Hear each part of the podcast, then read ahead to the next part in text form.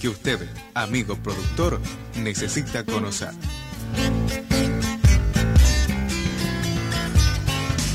Estamos con la posibilidad de charlar con el doctor eh, Jorge Hart, quien es el responsable del área de brucelosis bovina del Servicio Nacional de Sanidad Animal, con un tema que habíamos recibido desde prensa Senasa, que es importante también eh, reflejar y tiene que ver con la determinación obligatoria del estatus. El SENASA que ha recordado a los establecimientos ganaderos que no realicen los plazos establecidos que no podrán exportar al mercado de China, ¿no? Un mercado que genera muchas expectativas para el sector. Doctor, ¿cómo le va? Buen día, un gusto saludarlo desde Comodoro Rivadavia, en una parte sur de la provincia de Chubut, pero con una cobertura muy importante tanto de Chubut como de Santa Cruz, sur de Río Negro, para que lo puedan escuchar. ¿Cómo está? Buen día. ¿Qué tal? Buen día, Aníbal. ¿Cómo va? Muy bien, un gusto y tratando de ampliar un poquito más el tema a través de la información que habíamos recibido del SENASA con relación a esta información que se ha conocido casi a mitad del mes de abril, creo, ¿no? De la importancia de poder cumplir un con los plazos previstos en este presentación del DOIS, esta determinación obligatoria de estatus sanitario, que es un cambio, una modificación estratégica que ha hecho el SENASA, ¿no?, con relación a brucelosis. Sí, sí, sí, efectivamente es, el, plan nacional de control y erradicación de la brucelosis bovina de, lo que estamos hablando. Es un plan que viene hace, hace muchos años, eh, se viene trabajando, pero bueno, ahora con, con cambios sustanciales también haciendo eh, referencia un poco al, tema del mercado de China que, ahí comentaba justamente, ¿no? Eh, recordemos que, bueno, el, objetivo principal, ¿no?, del plan eh, con, con, lo que venimos haciendo tiene que ver con, la vacunación, pero también con la detección de predios positivos, con este trabajo de DOES que mencionaban, que es la determinación obligatoria de estatus sanitario, eh, que consiste en la realización de un diagnóstico sobre los animales para evidenciar si el establecimiento tiene o no la enfermedad, ¿no? y, y, esto justamente se vincula con, con lo de China porque eh, China nos exige que, bueno, que la, la carne que, que, se envíe desde aquí eh, no provenga de establecimientos con casos, con lo cual la forma de evidenciar si estamos mandando animales para carne a China con o sin casos, justamente tiene que ver con la realización de un diagnóstico, que es lo que estamos solicitando ahora, ¿no? Con, con esta DOE, ¿no? Que aquellos que no, no realicen esta, esta determinación, este diagnóstico, esta DOE, para, el, para las fechas que estamos indicando, no, no pueden enviar al comercio de China, ¿no? Correcto. Eh, bueno, teniendo en cuenta que es un mercado que es muy demandante, ¿no? Hay un gran porcentaje de carne bovina que hoy se exporta a ese país. Sí, sí, justamente si, si no me equivoco, por ahí la gente que tiene el manejo de estadísticas de exportación tiene mejor el dato, pero casi el 80% de la exportación de carne es, hacia, hacia China, ¿no? Entonces es un comercio que realmente se quiere cuidar, ¿no? Por eso, por eso la, importancia de realizar las acciones en, en, la detección de estas enfermedades para poder eh, dar cumplimiento a esas, a esas exigencias, ¿no? una cuestión que hay que recordar que justamente en, estas modificaciones que establecimos ya eh, en la DOES, que antes venía por, un diagnóstico de la totalidad eh, de los animales, ahora se está planteando justamente con las modificaciones que se hicieron en febrero, eh, una DOES parcial o una DOES muestreo que llamamos que permitimos hacer esta determinación del estatus con un diagnóstico, con un porcentaje de, los animales, de las vacas, vaca, toro, que es lo que, es lo que hay que diagnosticar. aquellos que tengan menos de 300, eh, perdón, aquellos que tengan más de 300 vacas en su establecimiento, tienen tiempo hasta el 31 de julio para realizar este diagnóstico. Y aquellos con menos de 300 vacas, eh, al 30 de noviembre. Eh, con, con estas fechas, a partir de esas fechas, quienes no lo hayan realizado no podrán acceder al, al mercado de China.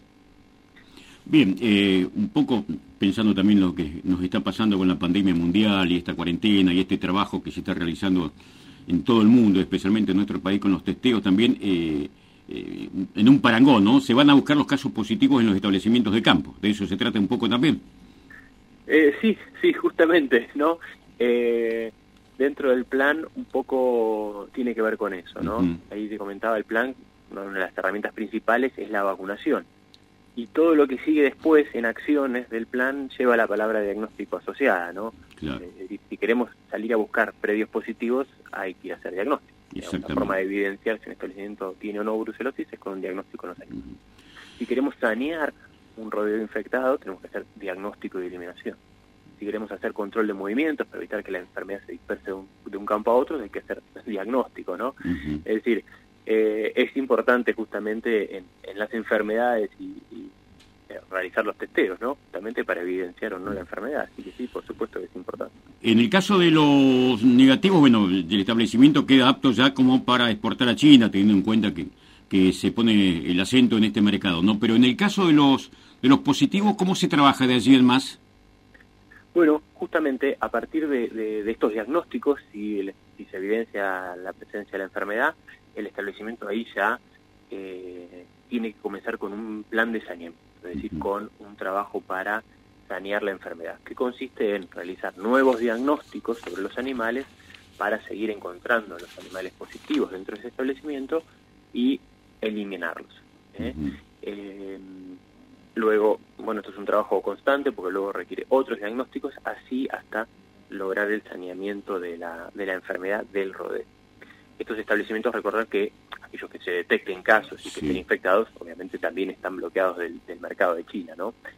Eh, pero bueno, es un trabajo importante, porque luego del trabajo de detección también viene la parte de sanear los, los establecimientos infectados que requieren un trabajo especial también, ¿no? Para eso el plan también dispone la presentación de un plan de saneamiento que esté acorde eh, a las características productivas del, producto. un, plan que tiene que establecer el propio productor junto con su veterinario acreditado para establecer estas, estos tiempos ¿no? de, acción de, diagnóstico y eliminación de animales. Eh, doctor, ¿habías mm, leído en algún momento el plan que había implementado el SENASA de aplicación desde el año, creo, 2019 hasta esta parte aproximadamente, ahora con, con este cambio ¿no? que se ha dado en los últimos días? ¿Más o menos tiene un panorama, alguna estadística de cómo se está trabajando y cómo está el campo con relación a este tema brucelosis, teniendo en cuenta, bueno, que hay también un plan de vacunación de por medio, ¿no?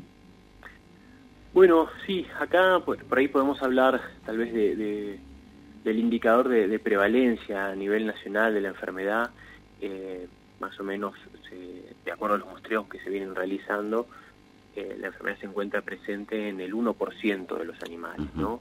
Eh, parece por ahí una prevalencia baja, y digo, bueno, tal vez es, 1% no, no es mucho, pero en realidad pasa a ser un poco anecdótica porque en realidad la prevalencia que realmente se tiene que trabajar es la prevalencia de establecimientos, ¿no? Es la proporción de establecimientos que se encuentran infectados y eso ronda ya el 12% a nivel nacional, con lo cual eh, ahí no, no tampoco es, es una, una, situación descontrolada, la enfermedad está bajo control, pero es una situación que hay que atender.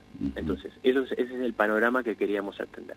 Ahora, sobre esto sí se ha trabajado mucho, eh, se han incorporado mucha mayor cantidad de establecimientos libres de los que venían se venían trabajando con el plan anterior, ¿eh? y con el 2019, con el plan del 2019, que resolución 67, ya se han incorporado eh, aproximadamente unos 20.000 establecimientos libres, ¿eh? de, los, de los 9.000 que se venían trabajando antes, que eran solamente tambos y cabañas,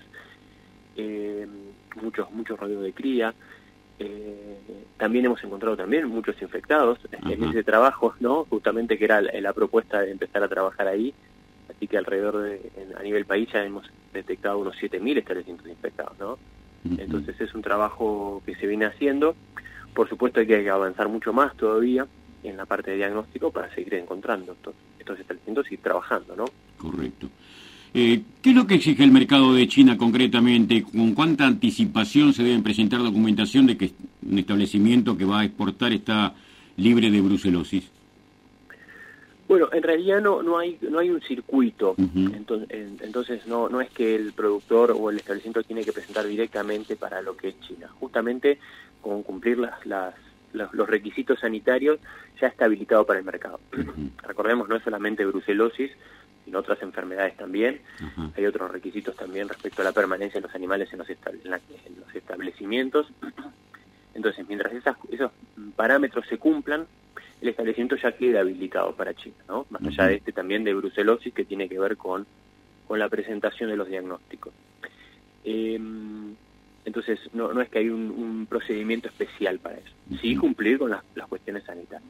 Y para el caso de brucelosis, son estas mismas fechas, ¿no? Tienen que haber presentado ese diagnóstico que tiene que hacer el veterinario, ¿no? Con la toma de muestras en los animales, presentarse en un laboratorio de red, el laboratorio de red emitir este diagnóstico, ¿eh? que resulte todo negativo, por supuesto, y eso se, eso se presenta, ese diagnóstico, ¿eh? ante las oficinas de SENASA, y con eso se, eh, ya el establecimiento queda como cumplimentado la DOE, y bajo el estatus de negativo, obviamente si todo es negativo, ¿no?